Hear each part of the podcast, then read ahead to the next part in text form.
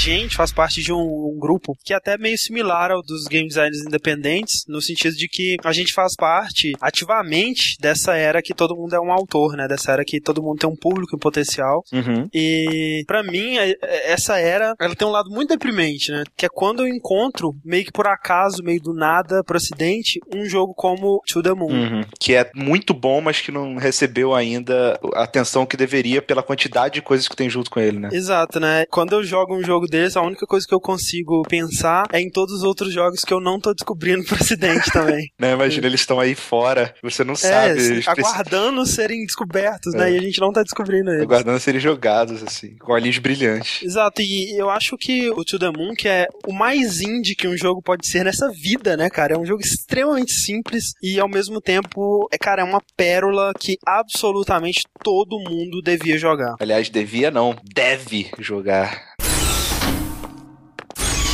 Eu sou o André Campos. Eu sou Ricardo Dias. And this is Kangao, creator of To the Moon. You are listening to Dash Podcast on Jogabi... Jo... Jogabi... Okay. Jogabilidade. How's that? Amazing.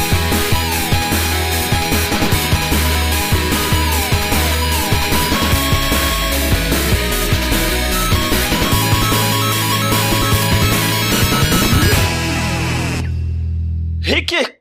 Como é que foi de Natal? Foi bom, cara. Comi pra cacete, né? Da, daquele jeito que sempre tem que ser feito todo Natal. E vou continuar comendo ceia de Natal durante o tempo.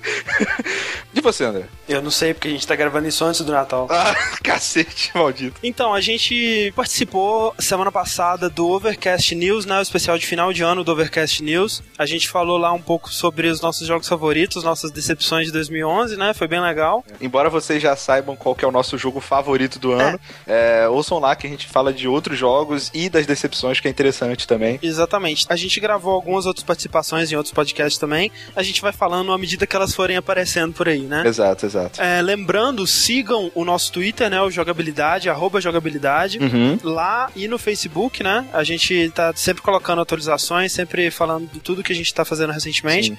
Não só como o feed do próprio site, né? Porque a maioria das coisas que tem mais destaque no site aparecem nesses canais mas a gente também compartilha é, coisas que a gente acha interessante, que é. não são tão grandes para valer um post, mas que valem a pena conferir, sabe? Então. Exato. E falando em Twitter, né? Como vocês provavelmente puderam ver pela apresentação, a gente entrou em contato com o desenvolvedor desse jogo, que a gente vai falar aqui hoje, o To The Moon, uhum. o, o Kangao, que é um cara muito legal, muito gente boa. Eu não esperava que ele fosse ser tão legal assim. Sim, mas aí entra aquela coisa, né, cara? É um jogo muito no começo, então não deu tempo dele ficar. é verdade. Né? ele tá humilde ainda, tá né? humilde ainda, exato. Então eu falei para ele que a gente ia gravar um podcast sobre o To The Moon e ele se ofereceu para sortear algumas cópias, né, do jogo para os nossos ouvintes. Uhum. Isso encaixa muito bem na proposta desse podcast justamente porque a gente precisa que vocês joguem esse jogo antes de ouvir esse podcast, né? Sim, cara. Esse jogo, a gente vai dar uma abertura, vai falar um pouco sobre a nossa experiência de como foi encontrar esse jogo. É, dar uma ideia inicial da história, né? Tentar convencer vocês que vocês precisam jogar ele na primeira parte. Mas vai ter spoilers, então, por favor, jogue esse jogo antes de ouvir esse podcast, de verdade. Exato. Então, assim, a gente vai acreditar na bondade humana, porque esse prêmio a gente indica justamente para quem não tem um cartão de crédito internacional e não pode comprar o jogo por conta própria. Exato. Justamente porque é um jogo indie feito por um cara só. Isso. Ele vale muito mais do que muito jogo de 60 Sim. dólares que lança por aí. Esse jogo vale a pena. Dá 23 reais, eu acho, sabe? Exato. Deixa, deixa de comer uma pizza, vai, numa, numa semana e, e compra esse jogo. A gente vai sortear esses jogos no Twitter e no Facebook. Isso, é, meio a meio, digamos assim. A gente vai soltar uma mensagem no Twitter pra ser da RT uhum. e a gente vai é, soltar uma mensagem no Facebook pra você curtir. É. Então, se você fizer os dois, você tem duas chances de ganhar, né? Exato, então... exatamente.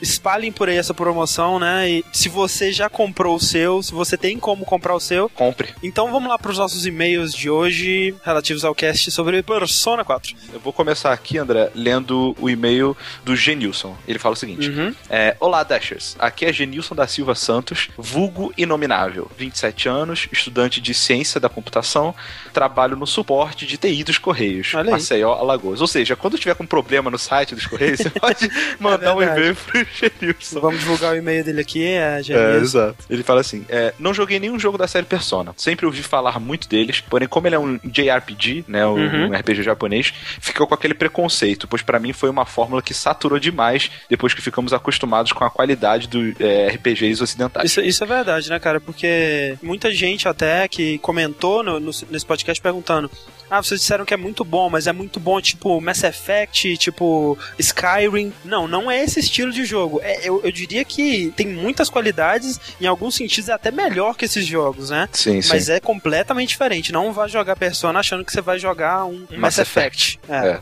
Ele fala assim: é, vocês tiveram o poder de me fazer ficar interessado em jogar e confesso que achei de um atrativo sem igual esse lance de administrar tanto a vida pessoal do personagem como também as partes de combate.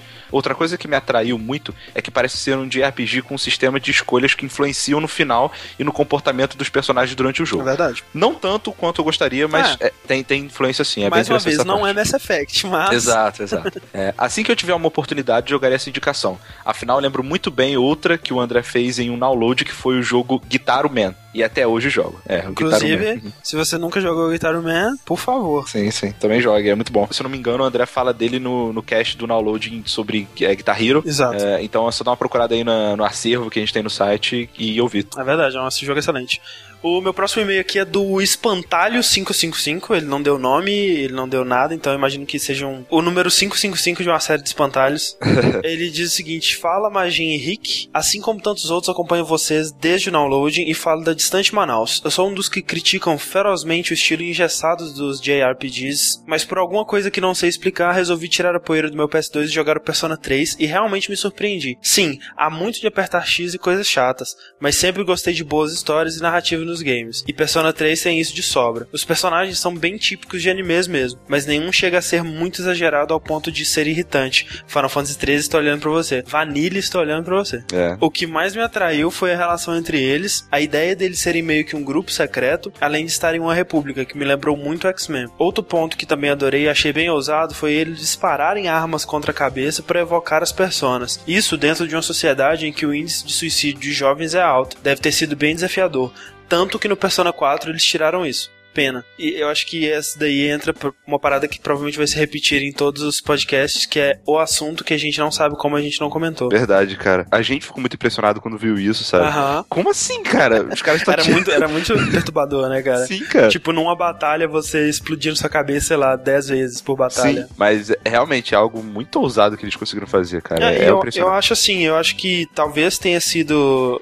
Talvez gerar menos polêmica no, no 4 ou coisa do tipo, mas eu gosto de acreditar que que foi uma decisão melhor eles terem tirado isso, porque senão acho que Persona ia acabar se tornando a série dos adolescentes que atiram na própria cabeça. Pois é. E eu acho que não tem muito a ver com a, a pegada do né? Persona 4. É, é. Né? E comentário aqui que a gente tem é do Grande Master Meio, que ele fala assim: corrigindo uma besteirinha, são três jogos para PlayStation 1. Persona 2 foi dividido em duas partes: Innocent, sim, e Eternal Punishment. E acho que já disseram isso a vocês, mas a ideia das personas é muito baseada em um mangá chamado JoJo's Bizarre Adventure até mesmo no modo como eles são ranqueados de acordo com as cartas de tarô. Nos Personas 1 e 2 não existem as classes de persona, e cada carta de tarô era uma persona. Ao contrário desse mangá, porém, a persona coringa no jogo é The Fool e não The World. Zawardo. É, realmente, a gente não de falar que o próprio Charlie, é, ele era Fool, não era? Como é que era? Não, é, o, o, o time de investigação é o Fool, é ah, o tá. Coringa. Tá. Eu não li esse mangá, você leu? Não, eu conheço muito pouco, conheço mais por causa do jogo mesmo e por causa do, do Ogro, que é fã pra caralho fico falando do Jojo, ah, mas é, parece ser bem interessante mesmo. E para fechar, nós temos uma mensagem em áudio da GG do Super Controle Podcast. Hum. Vamos ouvir.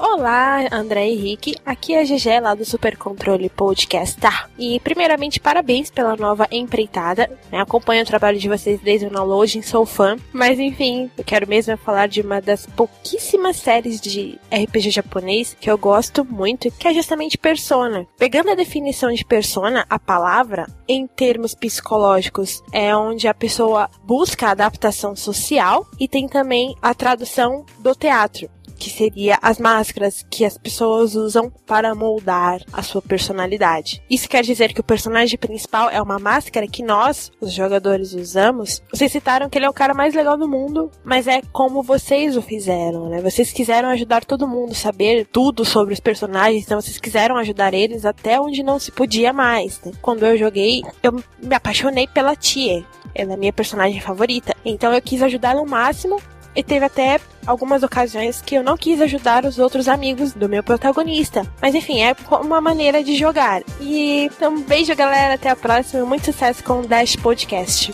Muito obrigado, Jajé, pela sua mensagem. Então é isso. Lembrando, esse podcast a gente vai fazer um bloco sem spoilers. E quando for começar os spoilers, a gente vai avisar. Por favor.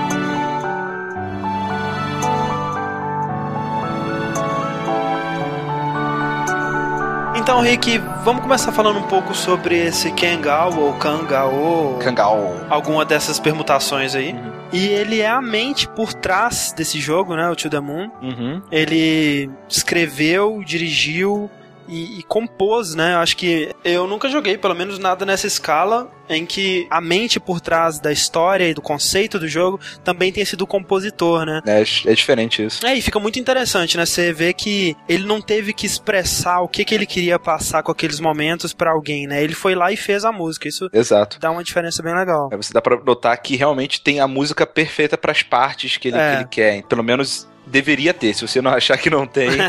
não, eu, eu acho que a, a, música do, do To The Moon é um dos aspectos mais interessantes do jogo. Sim, é excelente. A gente vai falar mais a fundo sobre ela, mas o Gao, ele é um programador de games, assim, há pouco mais de 5 anos, né? Ele começou autodidata mesmo, ele parece ser bem jovem, eu não sei quantos anos ele tem, mas quando ele fez o To The Moon, que é o quarto jogo da empresa indie dele, a Freebird Games, Isso. o objetivo dele era simplesmente contar essa história que ele tinha escrito na época de escola, e ele queria transformar essa história numa história interativa, né? Num jogo. Olha só.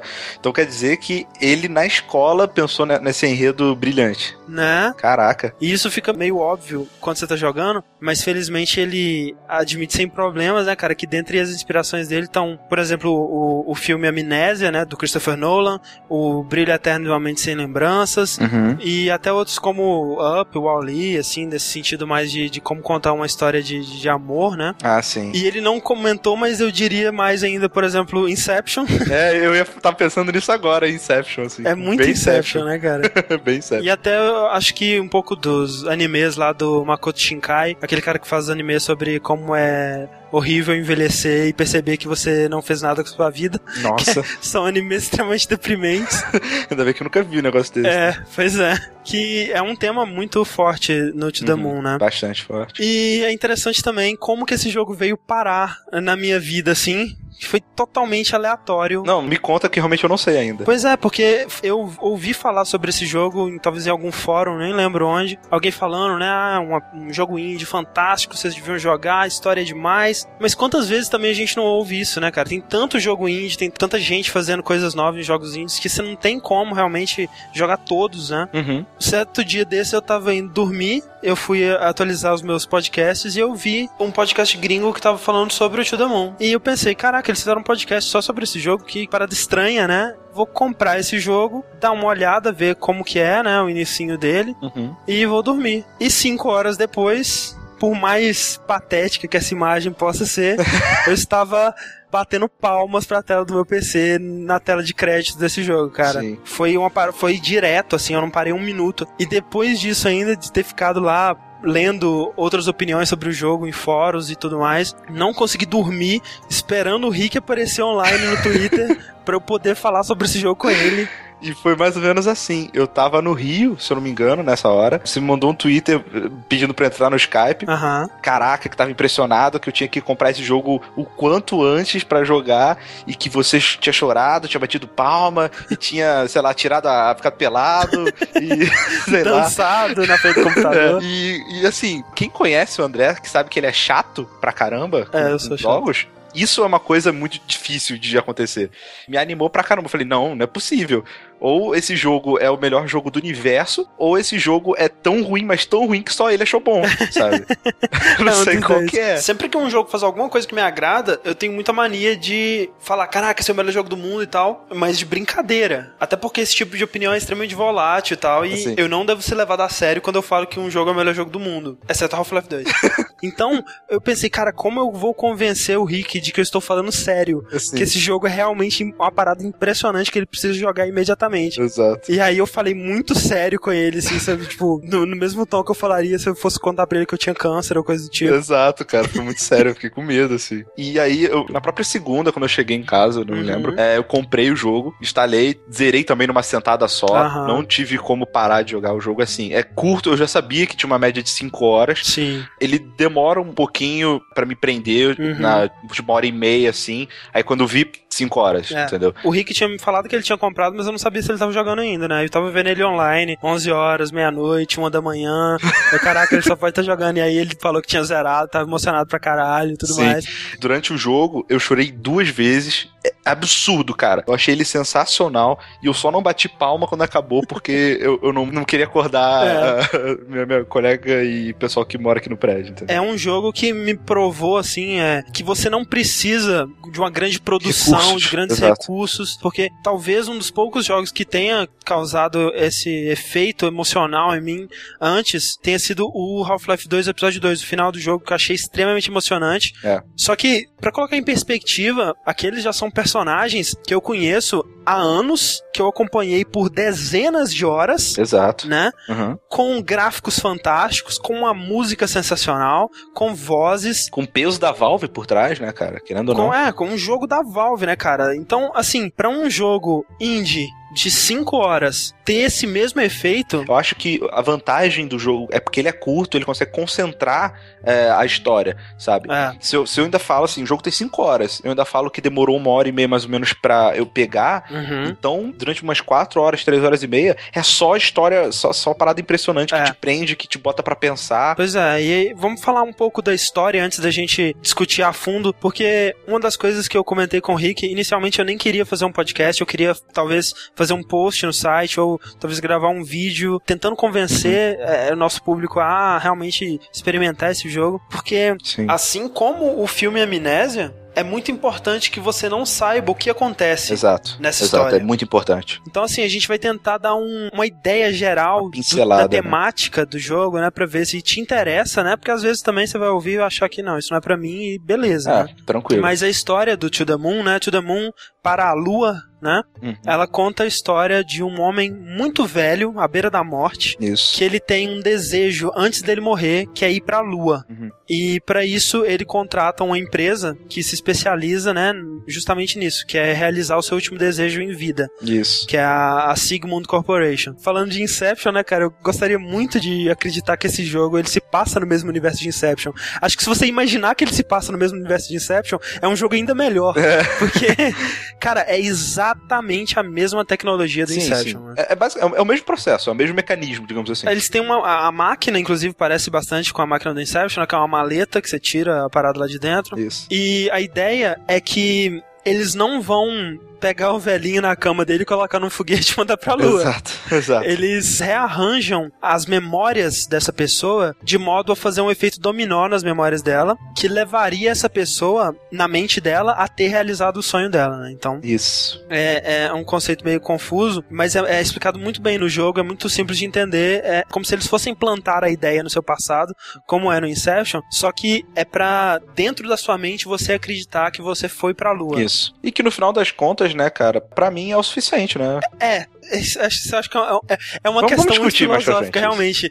O que, que é uma vida, né, cara? O que, que uhum. significa você ter vivido alguma coisa na sua vida? O tom do jogo acho que é outro ponto fortíssimo, porque ao mesmo tempo que ele é extremamente dramático. Ele é engraçado. É, ele é muito engraçado, né, cara? Principalmente pelo personagem lá, o Dr. Watts. Sim. Ele é, ele é bem engraçado. O jogo, você vê que ele foi feito por um cara que é bem nerd, é, sabe? Exato. Tá constantemente mudando entre drama é, e, e, piadinha, então. É, é engraçado porque ele consegue dar um equilíbrio legal, porque Isso. os doutores, em teoria, eles não têm nenhuma conexão pessoal com aquilo que tá acontecendo, né? Exato, eles são profissionais, estão acostumados a fazer isso. Fazem piadinhas, exatamente, ficam conversando sobre outras coisas, né? Depois de um momento extremamente dramático, eles começam a conversar sobre Doctor Who. É. Eles fazem referências a, por exemplo, Dragon Ball. Sim, sim, é bem legal. Mas André, me conta aí, como que é mais ou menos o estilo do jogo? Eu não quero falar como que é o estilo do jogo, porque Sério? tem um momento no jogo que ele brinca com as suas expectativas. Ah, verdade, verdade. Porque o estilo gráfico desse jogo é como se fosse um jogo de Super Nintendo, né? Ele é 16 bits. Uhum. A própria trilha dele, por ser só praticamente piano,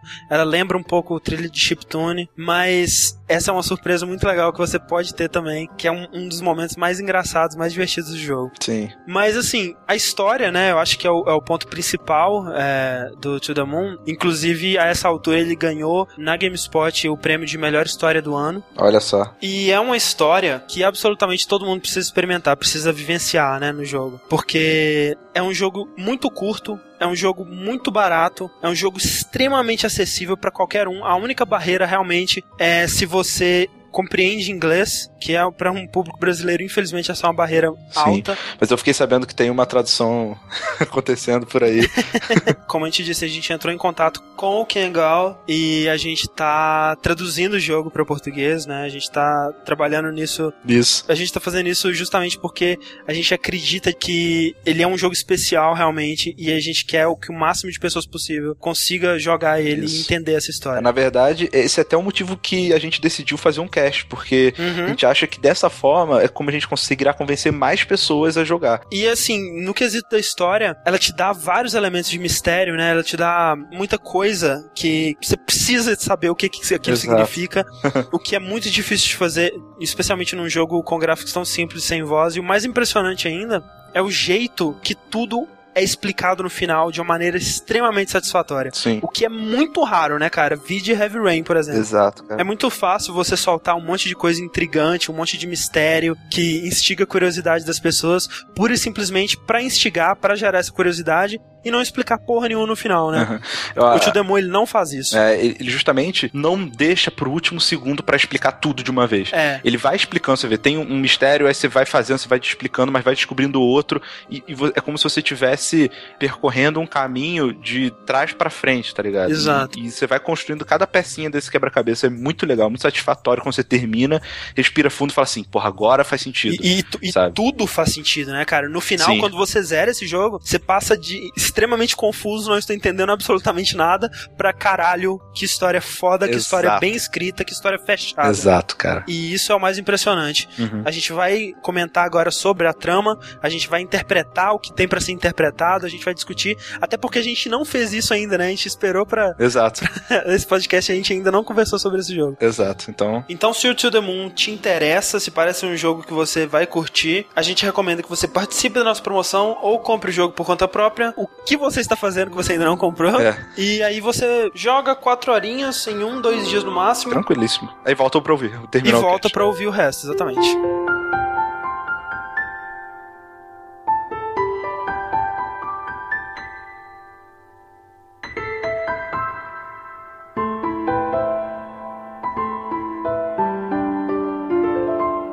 Esse jogo é foda pra caralho. A trama, assim, como você falou, não é muito tão original, assim, você vê que tem é. coisas é, puxando um do outro e tal, mas a forma com que ela foi entregue, né, a forma como ela foi desenvolvida. É que assim, o, o, os moldes da trama, se você assistiu o filme Amnésia, né, o filme Memento do, do Christopher Nolan, é, é a mesma estrutura, né, você começa do final, sem entender nada, e volta no tempo até o início disso, e, e nesse processo você vai descobrindo tudo que aconteceu, né. Uhum. Mas o que eu acho acho que é o mais interessante, é a história que ele conta com isso, é o conteúdo que ele põe nesse formato, né? Uhum. Para começar, é um pouco de foreshadowing, por assim dizer, mas logo no começo você atropelar o esquilo, né? É. Isso acaba virando um negócio mais pra frente e você vê que foi bem pensado, né? Todas as pecinhas do, do jogo. Essa cena é importante também para dar um pouco do tom desses Exato. dois personagens, da relação que eles têm, da personalidade, né? Uhum. Do Dr. Neil Watts e da doutora Eva Rosalina. Rosalina, é. Aliás, deixa eu até te perguntar, com quem que você jogou quando pediu para escolher? Eu joguei primeiro com o Neil Watts, porque eu tava achando a Eva no, no inicinho meio bitch, assim, sabe? Meio irritante. Você jogou com ah, quem? Eu joguei com ela. É. Eu joguei com a Rosalina, é. Eu, eu tava achando o, o Neil mais tranquilo, sabe? Ele tava levando as coisas mais no bom humor, assim. Sim. E aí, enquanto a Eva, ela tava reclamando de tudo. Sim, ela meio que reclama de tudo mesmo no início. Mas à medida que você vai jogando, você vai gostando muito dos dois, né? Sim. E tem momentos que reveza, né? Você joga com os dois também, é. eventualmente. Uma coisa que eu acho que esse jogo faz muito bem e que aconteceu comigo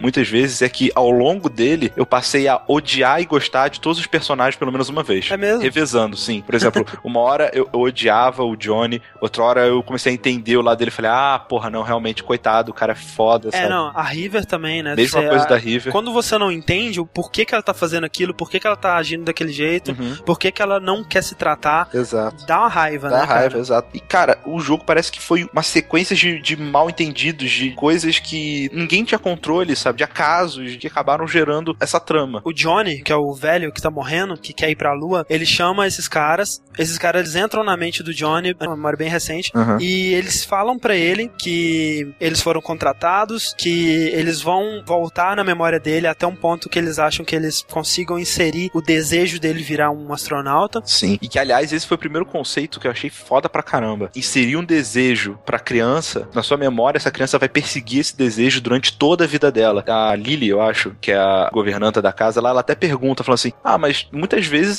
só porque é um sonho, a pessoa não completa ele, né? É. Como é que você vai garantir que isso vai acontecer? Eles falam que não completa porque o sonho é muito volátil e ao longo do tempo você acaba esquecendo, outros compromissos aparecem. É. Imagina o poder que tem uma pessoa perseguir um sonho durante a vida inteira a, dela. Com a mesma intensidade. Com né? a mesma intensidade. Não, não tem nenhuma chance de você não conseguir. É, exato. E aí, o que eu acho que é um, o maior mistério do jogo, que ele te dá nessa parte, uhum. é que eles perguntam para ele, né? Por que, que você quer ir pra Lua? Pra gente saber onde que a gente vai inserir esse desejo, né? Onde que a gente vai inserir uhum. esse contexto. Pela fama, pelo dinheiro, né? Pela aventura. É. E ele diz que ele não sabe. Ele só sabe que quer ir. É, eu tenho esse desejo, mas eu não sei dizer por que que eu quero ir pra Lua. E aí eles ficam meio confusos, né? Mas ok, vamos lá. E essas viagens, né? Entre as memórias são interessantes porque elas acontecem através de mementos, né? De, de objetos que são lembranças. Exato. É legal que você procura esses objetos que têm significância para a pessoa, para o Johnny, e você viaja para uma memória anterior onde aquele objeto apareceu. Você não pode pular para memória mais profunda. A memória mais Uhum. antiga, teoricamente, ela tá mais no fundo do baú, né? Ela tá É. mais distante, ela tá mais profunda. Então, para você ir pulando de período em período, você chega na memória mais recente, você encontra, ah,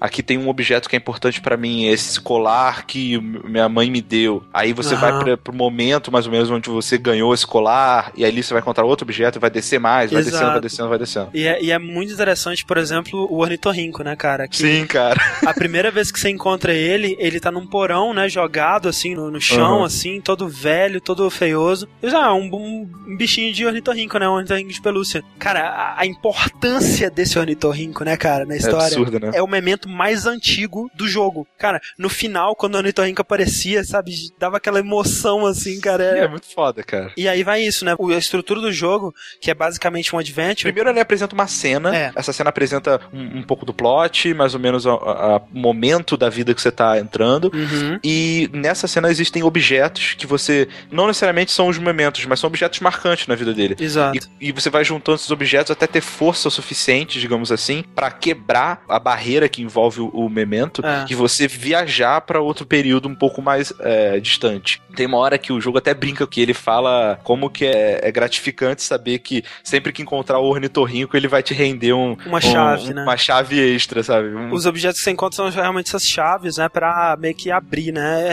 É- É uma parada de jogo mesmo, não tem muita explicação dentro da história. Por que, que esses outros objetos abrem o último objeto? Sei lá, a gente pode justificar falando que você precisa de mais âncoras na, naquele momento pra você É. poder ir pra trás, né? Mas, como o André falou, é um adventure, basicamente um point and click, sabe? É. Apesar de ter um estilo meio de RPG. Pra mim, eu não imagino, não, não sei como seria uma forma melhor melhor para unir a história com a jogabilidade do que esse formato. É bem interessante, porque ele tem a estética de RPG de Super Nintendo, né? Daqueles uhum. RPGs Final Fantasy e tudo mais. E ele sabe que ele tem a estética de um RPG dos anos 90. E ele brinca com isso numa parte que é hilária. Logo no início, é. Você tá indo pro farol com o menininho. E, e a menininha. É, é, os dois, né? Os filhos da governanta. No caminho pro farol você encontra o esquilo. Da música de batalha, aparece as caixas de, de comandos de batalha e tudo mais. As vidas, né? É, caraca, é um, é um RPG mesmo. Não, não esperava uhum. isso, né? Realmente vai ter random encounter, né? Que pena, mas ok, vamos Sim. ver o que que é, né? E aí quando você vai escolher, o menino fala: Não, que isso, não bate no esquilo, eu vou te denunciar por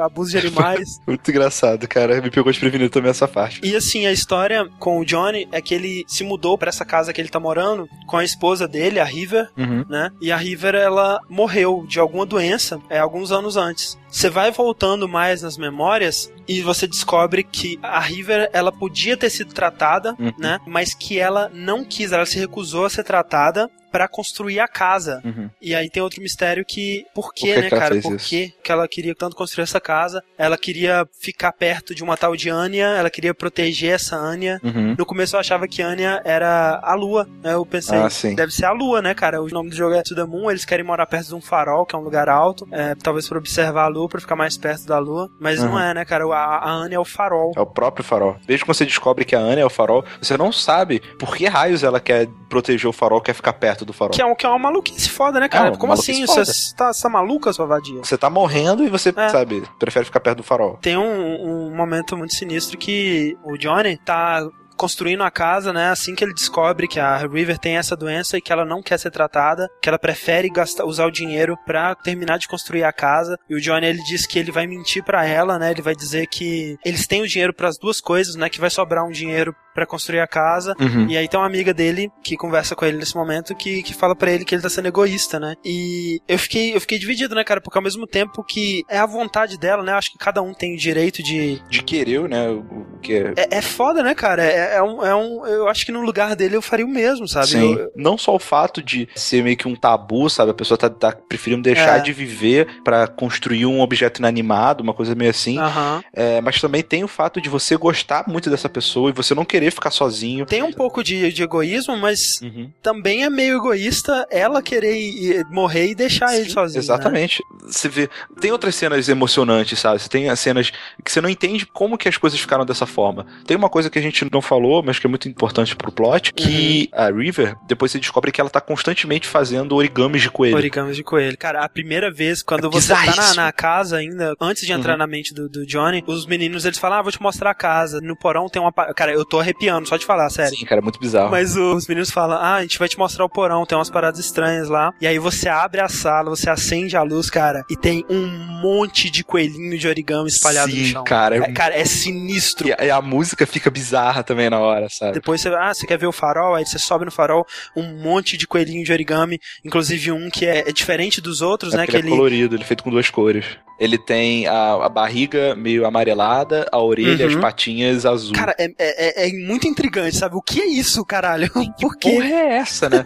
aí, beleza, você já fica intrigado, mas logo você esquece, porque você entra na mente dele é. e tal. Mas aí tem uma parte de uma memória que o Johnny tá no quarto dele escrevendo não sei o quê. Aí a River chama ele, aí tá no quarto com uma porrada de boneco de origami em volta. Ela, ela vira pra ele e fala assim: O que, que você vê aqui? É, ele mostrando um coelhinho pra ele, né? É. Aí ele, ah, é um é boneco, um coelho. Ah, que mais? Ah, ele é feito de papel. O que mais? Ele é colorido, ele tem uh, orelha azul e barriga amarela. Tá, que mais? Não sei. É, é ele não, não sei o que é, o que mais dizer. É só um coelho, Sim. sabe? E aí ele joga o coelho do lado assim Sim. e continua falando com ela, sabe? E, e, ela não para de responder, sabe? Ela é, fica... ela fica abalada, sabe? É legal que em outra memória você tá num bar com um amigo do Johnny, o Nicholas, e o Johnny ele fala assim, cara, ela fica me mostrando esses origamis e quando ela me mostra, eu sinto no olhar dela que ela quer alguma coisa de mim. E eu não sei o que e é. eu sinto, é, eu não sei o que é. E eu sinto que eu devo alguma coisa para ela, mas eu também não sei o que é, sabe? Então é muito sinistro é muito esse lance sinistro, do origami. cara. É muito sinistro. E o que deixa mais intrigante para você ir buscando o que, que é. E nessa cena, inclusive, é a cena que ele tinha trazido o piano pro quarto dela e ele toca uma música que ele compôs para ela, né? Que chama To River. To River. É. Uhum. Mas uma coisa que eu achei interessante, como que a estrutura do jogo de andar pelas memórias funciona, porque você sai do quarto, né, com os doutores, e à medida que você vai andando na direção contrária dos acontecimentos, você vai voltando no tempo, né? Uhum. Então, você tá no quarto e tem o piano lá. E aí você desce a escada e você vê a cena do Johnny conversando com o Nicholas sobre como que eles iam fazer para subir com o piano, né? Exato. E aí você anda mais e você vê que chegou uma caixa de papel que é justamente quando a River começou a fazer os origamis. Fazer os origamis, né? Então você vai vendo o que aconteceu, né? Andando fisicamente pelo lugar que é sensacional, é genial. muito legal, sim. E eu não sei se você, se você chegou a, a reparar isso, mas é, antes de você entrar também na memória, logo no início, você desce pro porão, tem um livro é? explicando é, ah, como é, fazer crer. dobraduras sem se cortar, sabe? Com papel, um negócio assim. Isso, e tem dicas. um outro trecho daquela história das roupas invisíveis do imperador. No final das contas, a gente descobre que esse é o ponto do jogo inteiro, né? De Exato. percepção. Se o que você sabe realmente é o que, é o que aconteceu. Você basear sua realidade através da percepção de realidade de outras pessoas, né? A gente descobre que a, a River ela tem uma doença uhum. que dá para ela memória meio fotográfica. É uma, uma espécie de autismo. É, qual, qual, é a síndrome de, de Asperger. Sim, é que dá para ela uma, uma espécie de autismo, sabe? Ela não sabe ter interação social muito bem. É, a pessoa ela consegue viver na sociedade uhum. e se essa doença for diagnosticada desde cedo, ela consegue ter uma vida normal na sociedade. Inclusive, a melhor amiga da River, ela também tem é, essa síndrome, que é a, a Isabelle, né? Isabelle, isso, isso. Só que no caso da Isabelle, essa síndrome foi diagnosticada quando ela era muito nova, então ela consegue viver normalmente, sabe? Ela, ela, você não percebe que ela tem essa síndrome. Só que tem uma questão importante, que a Isabelle ela fala até o seguinte, ela fala que fisicamente ela tá saudável, sabe? É. Foi tratado cedo, ela não teve sequelas, mas ela aprendeu a fingir emoções. Você aprende as normas sociais. A é, gente tem é... isso intuitivamente. A gente é uma questão de normas sociais, de compreender normas sociais, Exato. né? A, a gente sente isso, mas uma pessoa que sabe ler é, gestos, que sabe ler palavras, frases, entonações, ela sabe quando você tá triste, ela sabe quando você tá feliz. Exato. E ela sabe qual é a maneira correta, socialmente falando, para é, responder esse tipo de, de sentimento. E ela explica que ela não sente isso, mas ela tanto tempo atuando que ela para ela é como se fosse normal, sabe? É, ela, ela diz que ela, ela nem lembra mais como que ela é de verdade, né? De, de, tanto que ela só finge mesmo. Uhum. Esse é o lance da síndrome de, de Asperger, né? Ela afeta as pessoas de maneiras diferentes, mas no caso da River, como o Rick falou, esse lance da memória fotográfica, uma dificuldade de se comunicar, de expressar sentimentos, né? Uhum. É, QI elevado, né? Tem uma parte bem na infância que mostra ela na escola respondendo sobre um navegador espanhol lá, de cabeça. E como que é, é, parecia natural, né? Porque o professor, ele pergunta pra turma se alguém sabe, ninguém responde, aí ele fala, tá bom, River, vai, eu sei que você sabe. É. Aí ele responde. e pensamento totalmente lógico, né? Assim, é uma, uma percepção analítica das coisas. E uma das coisas mais importantes nesse caso, a obsessão, né? O comportamento repetitivo, um comportamento obsessivo sobre alguma coisa, no caso da River, em fazer coelhos de origami. Exato. Né? E que até então, mesmo depois de se descobrir essa doença, você não sabe por que, que ela faz isso. Aliás, se eu não me engano, esse é um dos últimos respostas que você tem no jogo, assim. Juntamente com o porquê que o Johnny quer ir pra lua, né? Exato. E o lance é que, numa memória anterior a essa ainda, você descobre o momento que a River ficou obcecada com isso, que eles estão lá no farol, que é o lugar que eles se casaram alguns anos atrás, inclusive é o lugar que você vai, né, uhum. que o uhum. Johnny tá morando. No futuro, é. E o Johnny, ele explica pra River o momento que ele começou a se interessar por ela, né? Uhum. Ele conta que ele se aproximou dela na high school, né, deles, porque ele achou ela diferente. E ele queria isso. O que, em qualquer outra situação, seria uma história bonitinha, né? Ou escrota, quando ele fala, ah, e foi por isso que eu me interessei por você. E ela fica meio séria, e mais pra frente, aliás, mais pra trás, né, no, no passado, é. quando você tá vivenciando a parte do high school dele, você vê ele conversando com o Nicholas, que aliás é uma coisa muito foda, que é uma amizade de infância. Exata. E ele fala assim: eu tenho que conquistar aquela garota, eu não quero me conformar com a sociedade, eu quero ser diferente, eu quero ficar com ela só por causa disso. O que para mim foi um motivo muito ruim, sabe? Mas eh, sabe o que eu acho também? É, é, um motivo inicial só também. Eu acho que, assim, quando você se interessa por uma, uma pessoa, o motivo inicial costuma ser ou porque essa pessoa é muito bonita, uhum. ou porque essa pessoa é muito inteligente, muito engraçada, muito diferente Sim. até, sei lá. Uhum. Então, assim, eu acho que como motivo inicial, eu, eu não, não achei escroto, que nem o Nicolas achou bem escroto é. da parte dele isso, né? isso. né? Eu, eu achei, assim, normal, é, eu acho. Assim, se você parar pra pensar friamente, é meio normal, sim. Uhum. Só que eu achei meio estranho, porque é como se ele quisesse fazer uma caridade, é, não sei, não tem sei. isso, é, tem esse, esse lado. Teve um pouco de, de, desse tom para mim, sabe? Não foi uhum. uma coisa muito sincera. Que para mim me incomodou um pouco. É, é... E, e, quando ele conta isso pra River, abala ela tanto que é o que faz ela começar a fazer os coelhos. Sim, sim. E você não sabe por quê, cara. É. Isso é muito foda. Sim, você não sabe por que, que abalou tanto ela. É, entre o momento da escola e o momento que ele conta pra ela, né? Por que, que que ele se interessou por ela. Tem a cena do casamento, que eles dão um nome pro farol, né? É aí que eles prometem mudar pro farol? É, é, é aí. O, o Johnny, ele fala que quer, que quer construir uma casa, ela fica mega feliz. Exato. Eles dão isso. E uma coisa que acontece interessante é que você encontra a mãe do Johnny nesse lugar, e tem uma coisa muito peculiar, né? Que ela chama o Johnny de Joey. Exato. Né? E o Johnny fala que, ah, porque era o nome do meu avô, né? Ela me chama pouco pelo nome do meu avô, isso. que é bizarro, porque Joey e Johnny, né, cara, Sim. são dois nomes totalmente diferentes. Exato. Mas aí a gente meio que releva na, na, na hora, é, mas a gente acha não, estranho. Não significa nada na hora, é. né? Exato. É só um, um detalhe de personalidade, assim. Afinal de contas, minha avó me chama de Rogério o tempo todo, que, que é o, o, nome do meu tio. É, não, a minha avó, ela me chama do nome de todas as pessoas da família antes de lembrar do meu. É, então, assim, não significa nada nesse momento, né? Mas você vai voltando mais. Quando você chega na memória mais antiga do Johnny, eles não conseguem entrar, né? Tá tipo a Matrix antes de ser construída. Tá tudo branco e do lado, assim, bem distante, tá a memória, mas tem um, um, um buraco entre eles e a memória que eles não isso. conseguem acessar. Mas aí eles falam: caraca, a gente não tem tempo para resolver isso, deve ser um bug na máquina, alguma coisa assim. A gente viu praticamente tudo, né? É só a gente implantar o desejo de ser um astronauta. Tá por aqui. É, no início, né? Bem perto da infância mesmo, vai ser o suficiente. E aí tem a montagem, né? Com eles tentando é, colocar esse desejo e não fazendo diferença nenhuma, né? Exato. Isso é aparentemente é um problema que você não sabe o motivo. É. Só que aí o Dr. Watts, falando no telefone com a central lá, ele descobre que o passado inicial dele tá inacessível porque por algum motivo ele tomou muito beta blockers. Como né? é que é o nome disso em português? Eu não faço ideia. Eu, eu, conheço aqui. pelo House blo bloqueadores beta. é, o bloqueador beta adrenergético. Nossa. Vamos falar de beta blockers, né? Ou beta blocker, né? por algum motivo ele tomou na infância e que isso faz é, perda de memória. Exato. É, muitas vezes não é usado com esse fim, né? Exato. Geralmente é uma consequência, uma. É um, é um efeito colateral do remédio. No momento a gente acha que ele tem alguma doença que foi tratada quando criança, só que depois a gente descobre que a mãe dele propositadamente deu esse remédio para ele. Porque na infância a gente descobre que o, o, o, Johnny ele tinha um irmão gêmeo chamado Joey. Exato. E que esse irmão dele morreu atropelado Exato. pela mãe deles num acidente.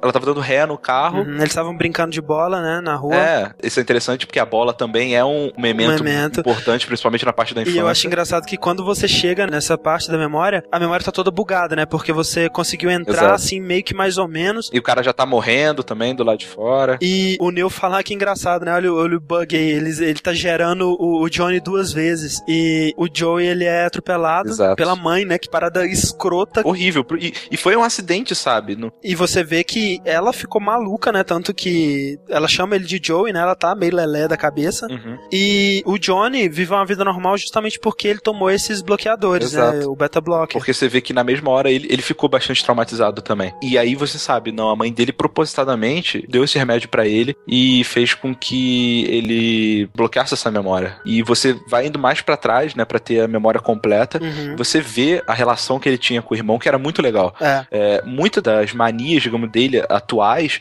é, dos vícios dele, dos gostos dele, na verdade ele herdou do irmão, por assim dizer. Que é precisamente o lance das roupas invisíveis do imperador, né? Porque uhum. as pessoas, né, e a vida dizem para ele que ele não tem um irmão, então ele tem que racionalizar essas memórias que ele tem do jeito que ele pode. Acho que o fato da mãe tratar ele como se fosse o Joey, eles mantiveram o mesmo quarto, ele acabou internalizando muito dessa coisa. Você vai recebendo itens, né, que são uhum. itens importantes, né, são coisas importantes que ficam no seu inventário, você pode ler. Daí, é, em algumas memórias adolescentes, assim, o, o Johnny ele fala, ah, eu, quando eu era criança, o meu livro favorito era Animorphs. Animorphs, isso. E eu, durante todas as memórias você descobre que ele gosta muito de azeitona em conserva, né? Exato. E aí quando você olha no inventário, tá lá, né, azeitona em conserva, comida preferida do, do Johnny. E aí você descobre que tanto azeitona em conserva quanto o livro da série Animorphs era uhum. a série e a, a, comida favorita do Joey, né? É, não dele. E aí quando você vai no, no inventário depois disso, tá lá mudado, né? Comida favorita do, do Joey, Joey, livro favorito do Joey. Exato, exato. E tem uma passagem, se não me engano, a última. É, a última, é a mais antiga. E é a mais foda.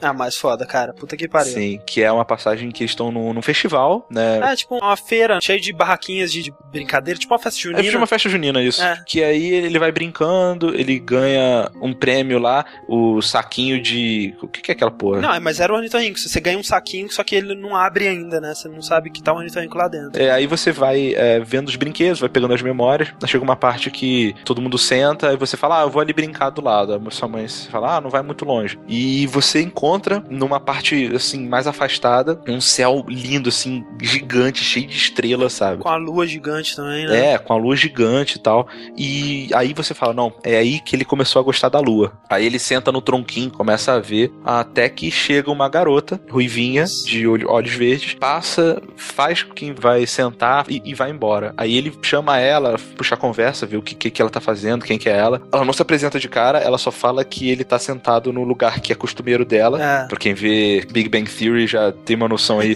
Foi a primeira coisa que veio na minha cabeça, tipo, ah, Obsessão, é, né? Obsessão, porque ela, ela chega e fala assim: você está no meu lugar. Aliás, isso é até uma coisa interessante. Sempre que ela tem uma reação dessas meio bizarras, ele sempre reage muito bem, sabe? Ele não, não pergunta, nem fica estranhando, ele ri, ele, ele acha engraçado, ele acha interessante. É, engraçado, tem uma memória dele que eles estão no cinema, né? Ele tinha convidou, marcado. É, é, tinha marcado, né? Tinha, tinha chamado ela pra um date, né? Pra eles se encontrarem no cinema. E aí ele tava lá sozinho no cinema, tava esperando ela, aparentemente, né? Tava triste. Aí ele sai da sala, assim, todo triste. Poxa, ela me deu bolo e tudo mais. E aí ela sai atrás dele, assim. O que, que você tá fazendo? Por que você saiu da sala e tal? Ele, caramba, você tava aí dentro. Por que, que você não, não foi falar comigo? Você sabia que eu tava lá e tal? Eu, não, eu sabia que você tava lá. A gente tava vendo um filme junto e tal. Mas, tipo, não precisava estar um do lado do outro, né? Sim. Pra ela, eles estarem na mesma sala já era bastante. Exato, você tá vendo o mesmo filme na mesma hora, tá vendo Exato, né? Que, que, tipo assim, é uma parada extremamente lógica, mas nada emotiva, né? Exato, e é muito foda. Mas aí ele começa a conversar, né?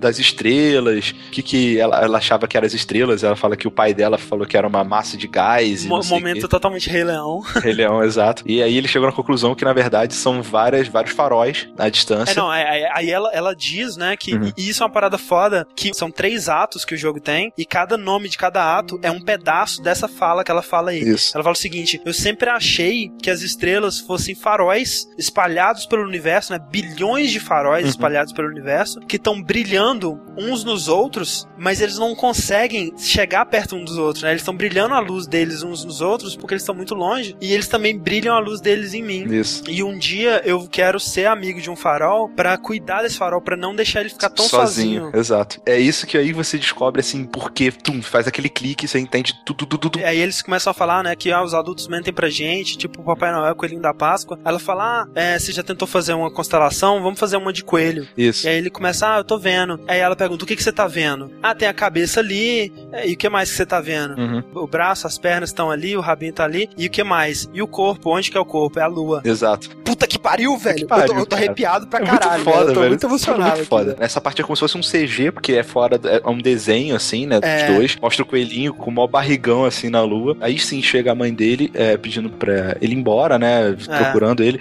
E eles combinam de se juntar no ano que vem para assistir essa lua no mesmo, é, lugar. no mesmo lugar. Aí ela fala: Ah, e se por um acaso a gente se perder, se não, não chegar a tempo, não sei o quê. Ele fala: ah, a gente pode sempre se encontrar na lua. Se a gente esquecer, se a gente não se encontrar, a gente se encontra na lua. E aí, cara, tudo faz sentido. Por que, que ele quer ir pra lua? O lance dos faróis faz sentido. O porquê que ele esqueceu disso tudo por causa dos beta blockers. O origami faz sentido porque o coelho, ele tinha o corpo amarelo Exato. e os membros azuis, como o céu, né, azul, uhum. e o corpo amarelo, a lua. E aí, quando o Johnny, ele falou pra River, ah, eu comecei a me interessar por você, eu fui falar com você porque eu te achei estranha, a River desabou o mundo dela. Exato. E aí a River, ela fica fazendo origamis na esperança de comunicar isso pra ele, porque ela não consegue se comunicar direito, a única maneira que ela tem de comunicar isso pra ele são com os origamis. E aí ela fica perguntando o que, que você vê aqui, e ele não responde, e ela precisa que ele responda Exato, isso, cara. sabe? Exatamente. E, e, quanto mais tempo vai passando, que o, que o Johnny não consegue compreender, né? Eles vão se afastando Isso. mais e mais e mais e mais por causa de uma, um, um acontecimento que nenhum dos dois teve culpa. Nenhum teve culpado, basicamente. Talvez o culpado seja a mãe de ter dado beta blockers. E, cara, é sensacional, porque são duas pessoas tentando uma encontrar a outra, uma, uma mandando sinais pra outra, uhum. mas elas não conseguem se aproximar. Sim. Como os faróis, como as estrelas. Exato, cara. Exato. Caralho, velho. Puta que pariu. É muito foda, é muito foda. E aí, por causa disso, né? Por isso que o farol é tão importante para ela, porque ela se sente um farol. E você também descobre por que, que o Johnny se sentiu atraído por ela desde o início, sem saber por quê. Por que, que ele quer ir pra lua? Subconscientemente dele, ir pra lua vai fazer encontrar ela. Outra coisa que eu acho interessante, ah, por que, que uma, uma lembrança tão antiga foi tão importante para ela? Cara, ela tem memória fotográfica. Ela não vai esquecer disso nunca. Esse foi o momento mais perfeito que os dois tiveram. Sim. Por mais que criança, tudo mais, né? Mas para ela foi o um, um único momento que eles conseguiram se comunicar completamente, né? Exato. E o fato dele não lembrar disso abala ela completamente. O que é muito legal que você vê que ela tem sentimentos apesar de não conseguir expressar eles tão bem. Eles não dizem explicitamente o que que mata ela e, e não é a doença, né? Asperger não é uma, uma, coisa degenerativa nem nada do tipo. Dá até a entender que talvez seja é. isso, né, cara? Esse desgosto, esse, esse... desgosto. E, e aí que eu falo, por isso que parece uma atrapalhada atrás da outra, sabe? É um crime que não teve culpado e é isso que às vezes deixa tão angustiado, sabe? Esse foi um dos momentos que eu chorei. É, não, também, parte. cara, quando ele falou, a gente pode sempre se encontrar na lua, Sim, sem esquecer disso. Cara, esse momento, puta que pariu. Foda pra cacete. O jogo se fecha bem rápido depois disso, mas você pensa, qual que é a forma de fazer ele ir pra lua? Exato. Se ele quer ir pra lua quando a River não tiver mais na vida dele, o que que você faz para ele querer ir pra lua? Exato. Quer tirar a River da vida dele. Exato. Impedir que eles se encontrem na escola, né? É, e o que é o que eles fazem. Tem um, uma, toda uma trama que a, a Rosaline, ela tá tentando resolver isso sem que... É, que, que é muito um, um, dilema de, tipo assim, a gente foi contratado uhum. para fazer ele ir pra lua, sabe? Só que o Johnny, ele não sabe que na real não é isso que ele quer. Uhum. E eles poderiam resolver a vida dele sem levar ele pra lua. Mas aí eles estariam brincando de Deus. Isso. Mas a, a Eva, ela mexe com a máquina, né? Faz uns zumbis aparecerem, que é tipo, talvez a pior parte do jogo, que é muito ruim de jogar. Sim, mas aí que tá, eu joguei no teclado depois que eu descobri que uhum. não era pra jogar só no mouse, dá pra jogar no teclado, melhorou um pouco. E você reparou que é uma referência a Plants vs Zombies? Sim. que ele joga samambaias nos Ele zumbis. joga samambaias, é, ele até fala, ah, isso deve servir como uma arma. É.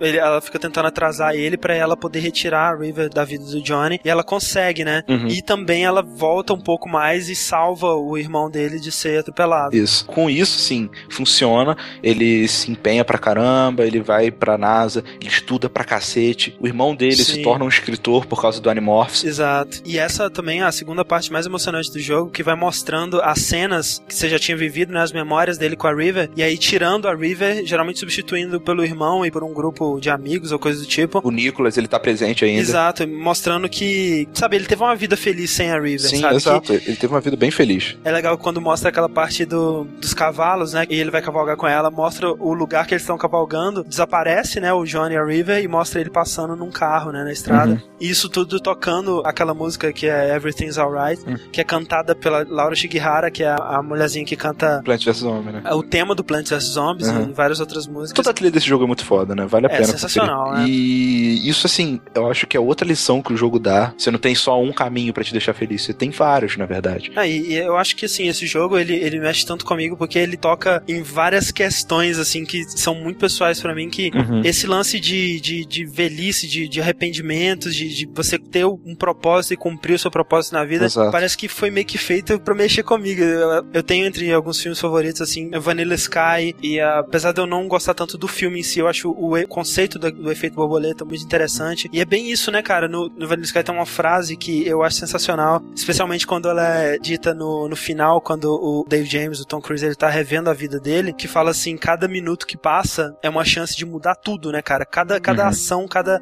coisa que você faz, cada coisa que você deixa de fazer, uhum. é uma oportunidade que você tá tendo de mudar tudo, né, cara? Sim. Então é interessante como que a presença dessa menina na vida dele e a presença do irmão, né, no lugar dela, é outra vida que ele leva. Exato. E você acha que acaba aí o, o jogo, sabe? Que ele, uhum. ele, tá, ele, vai pra NASA, ele, é até engraçado que ele, ele, é uma reprodução da imaginação do Johnny da NASA. É, né? ele... Botando o conceito de que eles foram pra NASA na imagem dele e ele tá botando aquelas coisas que todo mundo sabe. Aquela sala de controle com todo mundo no computadorzinho, onde tem lá parada do Houston, é, máquina de centrífuga, né? Que pra, pra fazer aquele negócio do, da gravidade, do G e tal. Uhum. No final, eles vão pra uma sala, que aí a Rosaline tá falando assim: ah, realmente acho que não deu certo o meu plano tão bem. Você meio que se pergunta por quê. Na hora eu já sabia, mais ou menos. Já, eu também já sabia. Já, já, já sabia. tava meio que na cara. Não, e, e, eu tava assim, cara, espero que seja isso, cara, porque se for isso vai ser bonito demais. Vai ser é, bonito demais, é, pois é. E aí, ah, que bom, chegou a nossa nova recruta. E entra a River, que ela, ela, realmente também entrou, conseguiu chegar na, na, na, NASA pelo esforço dela. É, justamente porque eles tinham o mesmo propósito, tinham o mesmo plano, né? Então, assim, ela que tem memória fotográfica, ela quis ir pra NASA.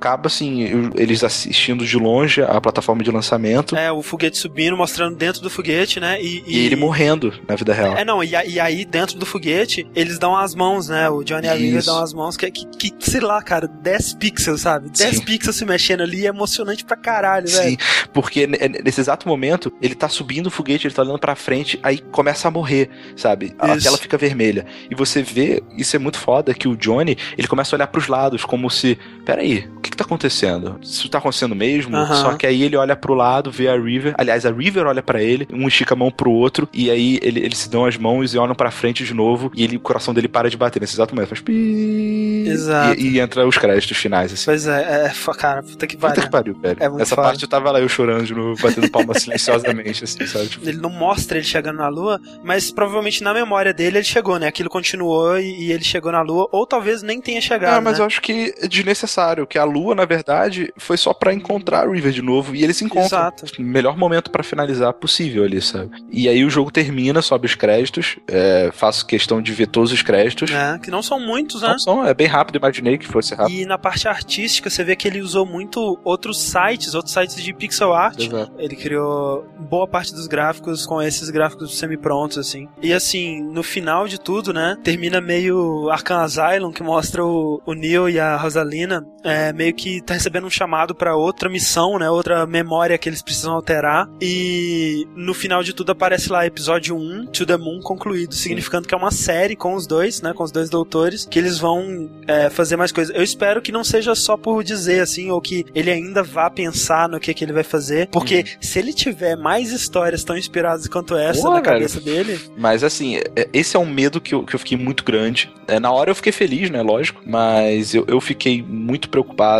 se não vai ser um jogo forçado pois ou é. se. Eu não sei, cara. Eu espero que seja um jogo tão bom. Eu acho que é muito cedo pra gente ficar desconfiado do cara, sabe? Ele fez uma parada fantástica. Se Deus quiser, ele vai vender bem esse jogo e vai ter mais dinheiro para investir, de sim, repente fazer um, um, trabalho melhor ainda depois. Ele disse que ele já tá trabalhando no próximo, que ele já compôs o tema principal da sequência. Ah, bacana. Vale a pena falar, né? O Watts, ele parece ter um problema. Ele parece estar doente. Ele tá tomando painkillers, né? Que são, são analgésicos, analgésicos, fortes. A Rosalina até acha que ele tá viciado. É, ele fala que não, mas até então você acha que de repente até seja isso mesmo. Até porque ele é meio doidão. Isso. E no final você vê a, aquela tela vermelha de dor, assim, o coração dele batendo mais isso. forte. Ele olha pros lados, toma um remédio e, e continua. Eu tava lendo no fórum, tem gente que interpretou isso dizendo que eles não estão no mundo real, eles estão dentro da memória de alguém ou coisa do tipo. E aí seria totalmente inception, mas eu, eu, Sim, eu interpretei eu como você. Eu acho que o flash vermelho foi só um flash de dor uhum. e, e, ele tomou o painkiller. Isso é um, um, aspecto que não foi explorado nesse jogo, justamente para ser explorado em outro. Falando um pouco da trilha, né, que a gente falou muito pouco, é excepcional, uma das melhores trilhas que eu ouvi esse ano. Quase tudo nela em piano, algumas coisas com teclados, sintetizadores e tudo mais. Uhum. A parte mais sensacional que eu acho da trilha é o tema da River, né, uhum. que no final, quando você muda o, o passado do Johnny, é, fica To the Moon, que inicialmente era To River, ou For River. É, era, era For River, eu acho. For River, e depois ele toca a mesma música, só que nessa realidade alternativa a música chama To the Moon. Que é, o que é foda pra caralho. Que é muito foda. E essa música é sensacional porque ela reflete a River. Quando você encontra a partitura da música no piano na casa dele, uhum. o Neil fala assim: Ah, que porra de música é essa? A música só repete as duas mesmas notas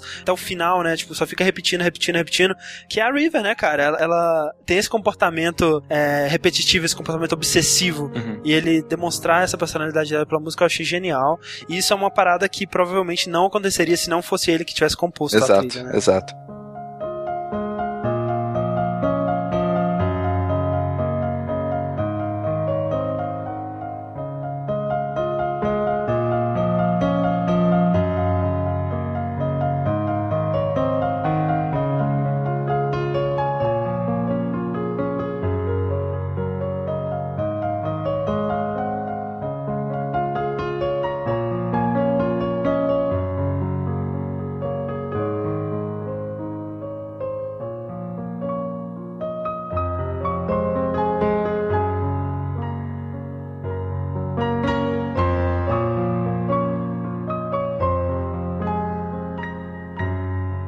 Agora, Rick, eu te pergunto, você não acha que To The Moon não precisava ser um jogo? Eu eu não sei dizer. Assim, a história dele com certeza seria interessante num livro, num, num quadrinho e tal.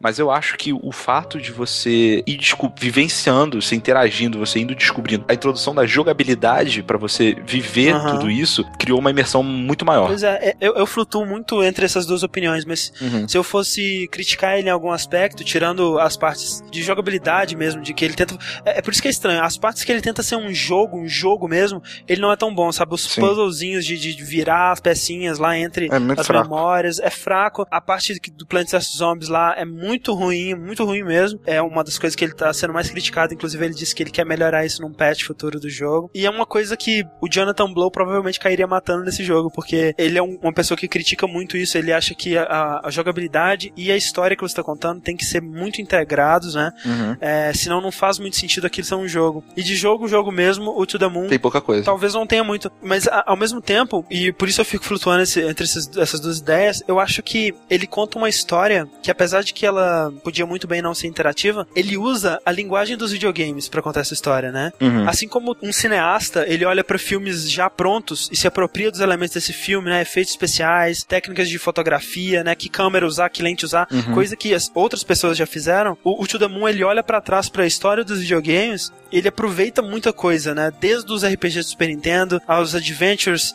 é, da Sierra, da LucasArts, os, os personagens eles exprimem emoções através de movimentos exagerados, né? De animação de sprites bem simples, né? Pro diálogo dele, que é sem voz, ele usa muito o ritmo do diálogo para dar personalidade e entonação, né? Isso. Isso, uhum. ele, ele, poderia se dizer que ele pegou dos RPGs também, ou, por exemplo, Phoenix Wright é um jogo que faz isso. Que faz isso muito, muito bem, bem, até. Né? E eu tava lendo um, um artigo na, na, Kotaku que compara o To The Moon com o Scott Pilgrim, e eu concordo no sentido que, assim como o Scott Pilgrim ele conta uma história absolutamente humana, acho que teria sido interessantíssimo ter feito um podcast sobre Scott Pilgrim há uns é. dois anos atrás, Exato. enquanto ele não era tão popular assim, porque eu acho uma história genial, acho a história uma metáfora para é. essa fase da adolescência que você tá virando um adulto, né? Isso não é muito nenhum das duas coisas ainda. E o Scott Pilgrim usa essas ferramentas de videogame, né, para contar essa história extremamente humana. E eu acho que o To The Moon ele faz a mesma coisa, né? Ele, só que ele usa mais esses elementos visuais, né? Uhum. É, os gráficos pixelados, a, a, a, interatividade, né? O jeito que você vai viajando pelas suas memórias para contar uma história que talvez não precisaria ser contada por um videogame. Sim. Mas por ser contada por um videogame, eu acho que torna ela muito mais especial, especialmente pra gente que consegue apreciar esse tipo de arte. Exato, exato. Isso que é, aliás, eu acho que a princípio esse jogo foi feito pra gente. Uma coisa também que é legal dessa cena de jogos indies, né? É que acho que 100% dos casos, quem tá fazendo o jogo ama jogos, né? Eles uhum. amam videogames. Então, se você também ama videogames, é como se você estivesse conversando com um amigo seu, né? Vocês se entendem ali.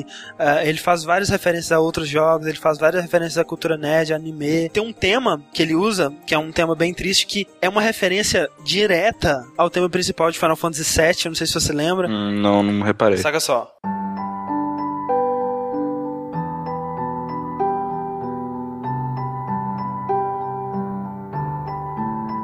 Ó, agora.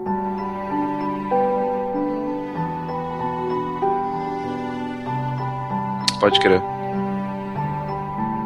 É bem parecido, né? E eu não sei, né, se, se foi intencional ou se isso é uma coisa no subconsciente dele que afetou ele. É bem, bem, bem nerd, assim. Uma dúvida, Rick, eu pergunto hum. pra você nesse momento. E eu espero que se ele, ele explore em algum outro jogo, porque seria interessante. Imagina que eles estão mudando a, a, memória de um, de um paciente, e depois que eles mudam a memória desse paciente, acontece um milagre e ele não morre em seguida. Hum. O que, que você acha que aconteceria? Eu acho que ele, ele acordaria, entraria em choque por aquela realidade não ser a realidade que ele tem na cabeça dele e morreria em seguida. Em seguida? Cara, é. eu acho que depende muito do estado, do desejo em si, porque pode muito bem falar, ah, não, você tava em coma e isso foi tudo um sonho. Você teve um sonho muito realista. É, mas teria que ser um sonho muito realista mesmo, né, cara? Porque todas as memórias que você tem da sua vida mudaram. Sim, exato. A gente tem vários contos, né, que, que tratam disso, cara. O mito da caverna, o Matrix mesmo. É. Então eu acho que ia ter essa questão de ter uma frustração inicial, de você querer voltar pro seu sonho é, não real, uhum. né, o sonho implantado, e aos poucos você vai se acostumando com, seus olhos vão se acostumando com a luz,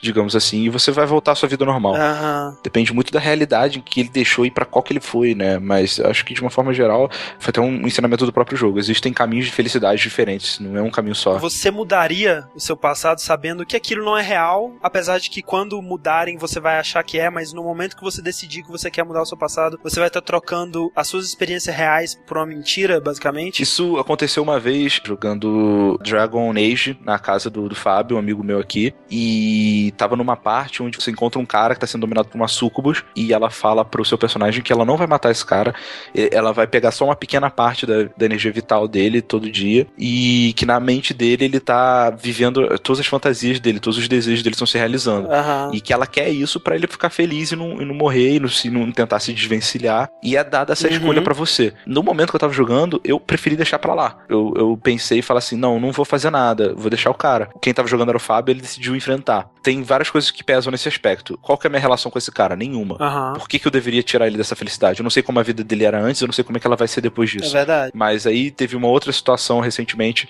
que eu até lembro que eu conversei contigo no Skype, e até que ponto é, é bom você esconder uma verdade de alguém, por exemplo, para que essa pessoa se sinta mais feliz.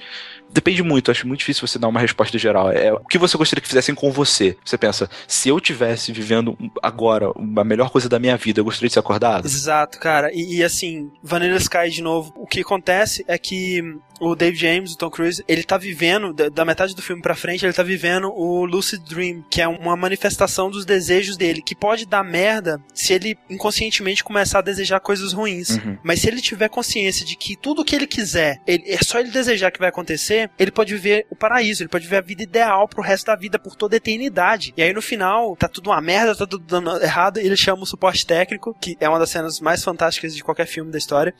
o cara explica para ele o que que tá acontecendo, é assim que você faz para consertar, mas se você quiser, a gente pode também te tirar desse sonho e você pode continuar a sua vida real. Que você ama, que é no futuro, já se passaram 150 anos, Nossa. as pessoas que você ama morreram, você vai acordar num mundo que você não conhece, mas vai ser sua vida real. E aí ele escolhe a vida real, apesar de tudo isso, porque é real, uhum. né? E eu vou dizer que eu tenho que concordar com o Cypher, cara, a ignorância é uma benção. Sim. Eu acho que o Tom Cruise ele acorda no final, cara, eu jamais acordaria. Eu sei que é um, uma posição fraca a se tomar, mas eu... Não, mas veja bem, nesse aspecto, o que, que é o real e o que, que não é, Exato, sabe? O que, você o não que, tem nada, você não tem nada. No caso do To The Moon, o que, que é uma vida além das memórias que você tem dela quando você tá numa cama morrendo? Uhum. As memórias que você tem de sua vida são a sua vida naquele momento. Então, eu acho que eu mudaria sim. Eu acho que se eu tivesse no lugar dele, especialmente, eu também teria mudado. Eu, eu não acho que. Eu acho que no, no, na situação dele, é, é uma decisão até muito fácil, cara.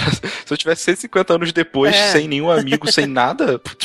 Fala sério. Bom, então é isso. A gente espera que, se você está ouvindo até aqui, você tenha jogado o jogo, né? Eu espero que sim. se você não jogou, você perdeu a oportunidade de ter essa história fantástica revelada para você aos poucos e a gente sente muito por isso. Diga pra gente o que, que você acha, né? Qual foi a sua opinião sobre o jogo. Se você teve alguma interpretação diferente da gente, se a gente deixou de falar de alguma coisa que você acha que é importante. A gente se vê na próxima edição do Dash e até lá. Até lá. Short steps, deep breath. Everything is alright. Chin up, I can't step into the spotlight. She said, I'm sad, somehow without any words. I just stood there searching for an answer when this world is no more. The moon is all we'll see.